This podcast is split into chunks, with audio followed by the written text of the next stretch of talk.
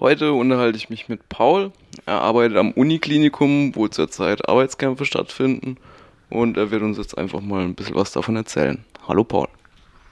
Ja, hallo. Ähm, ich arbeite seit vielen Jahren an der Uniklinik und habe einfach festgestellt oder die Entwicklung zeigt einfach, dass die Pflege mittlerweile so an Qualität eingebüßt hat, dass es teilweise einfach auch gefährliche Pflege ist, womit man einfach nicht mehr guten Gewissens nach Hause gehen kann. Und jetzt ist die Forderung einfach mehr Personal, was ja eigentlich eine relativ einfache Forderung ist. Ähm, aber es ist äh, schwierig, da die Arbeitgeber noch nicht bereit sind, da realistisch drüber zu verhandeln. Ja, das kann ich mir vorstellen, dass das schwierig ist, da jemanden an den Tisch zu kriegen. Aber ihr müsst euch ja irgendwie organisieren. Wie kriegt ihr denn das hin? Ja, es ist natürlich ein, ein großer Betrieb ähm, und da haben wir uns entschlossen, dass aus den Bereichen, das ist hauptsächlich Pflege, aber auch Physiotherapie oder aus der Verwaltung, Delegierte abgestellt werden, die sich dann treffen, um darüber zu beraten, was für Aktionen man machen kann, um in Erfahrung zu bringen, wie der Stand der Verhandlungen ist und das dann auch wiederum weiterzubringen an die Beschäftigten auf Station, sozusagen das Sprachrohr zwischen den Verhandlern und den Beschäftigten. Funktioniert das?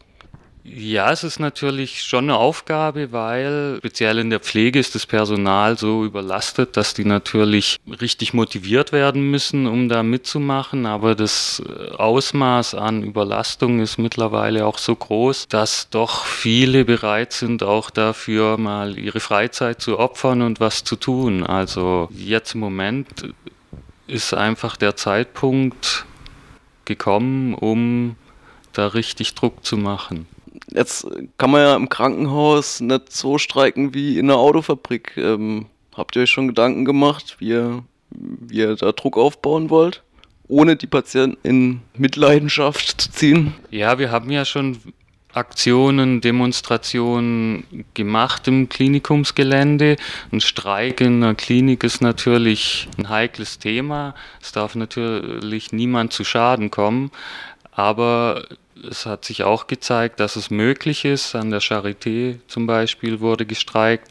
Also es geht schon und man kann Stationen schließen und es auch so organisieren, dass dann natürlich niemand zu Schaden kommt. Also es gibt Möglichkeiten. Es können auch geplante OPs, da ist die Gefahr, dass was passiert, ja relativ gering, wenn man eine geplante OP nicht stattfinden lässt. Also es gibt schon Möglichkeiten, dass das ja, dass das funktioniert und dass das dem Arbeitgeber auch richtig wehtut. Dienst nach Vorschrift wäre vielleicht noch so ein Stichwort. Ja, Dienst nach Vorschrift kennen die wenigsten wahrscheinlich. Also einspringen aus dem Frei und das ist ja an der Tagesordnung und wenn, wenn sich da die Leute dran halten würden, dann gäbe es da in kurzer Zeit riesige Probleme, weil wahrscheinlich einfach kein Personal mehr auf Station wäre. Die Vorgaben, die es gibt, äh, werden nicht eingehalten, damit der Betrieb am Laufen bleibt. Verstehe ich das jetzt richtig? Äh, ja, also es ist einfach. Also ein Beispiel wäre jetzt zum Beispiel die Zeit, um sich die Hände zu desinfizieren. Das ist ein, ein Problem, das stimmt auf jeden Fall. Also Hygiene ist äh, zeitaufwendig und unter dem Druck kann das gar nicht mehr funktionieren. Man muss sich ja nur vorstellen, dass eine Pflegekraft 20 Patienten betreuen soll. Jetzt steht ja die Weihnachtszeit auch vor der Tür. Ich weiß nicht so richtig, aber ich glaube, es könnte die Gefahr bestehen, dass ein bisschen jetzt der Schwung aus der Sache rauskommt. Also dadurch, dass jetzt auch der Warnstreik sich so verzögert hat, wird es wahrscheinlich, also die Leute werden wahrscheinlich möglichst bald irgendwie Ergebnisse sehen wollen oder wollen zumindest irgendwie auch aktiv in den diesen Arbeitskampf halt auch eintreten und nicht nur drüber reden. Wie siehst du das? Also wie kriegt man denn den Spannungsbogen jetzt hochgehalten oder wie ist denn die Stimmung überhaupt auf Station? Ja, das ist schon schwierig. Je länger sich das hinzieht, umso Schwieriger wird es natürlich, die Motivation hochzuhalten. Das ist auch wieder eine Aufgabe, die wir in den Teamdelegierten Treffen besprechen.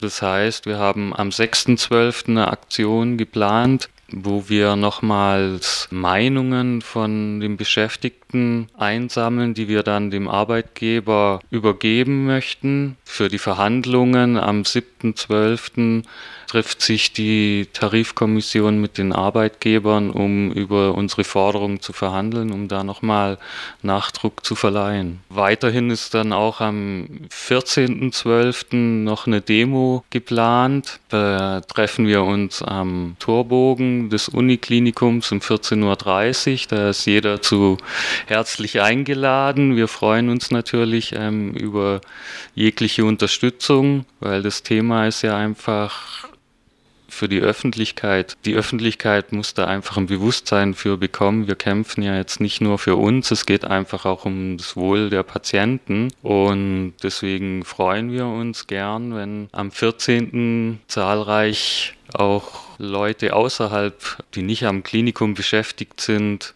auch dabei sind. Und da kann man ja auch ins Gespräch kommen, wieso die Situationen sind und wie die Lage ist. Ich denke, viele Angehörige hätten da auch interessante Sachen zu berichten. Also ich werde auf jeden Fall vorbeikommen. Wir sind uns auf jeden Fall da.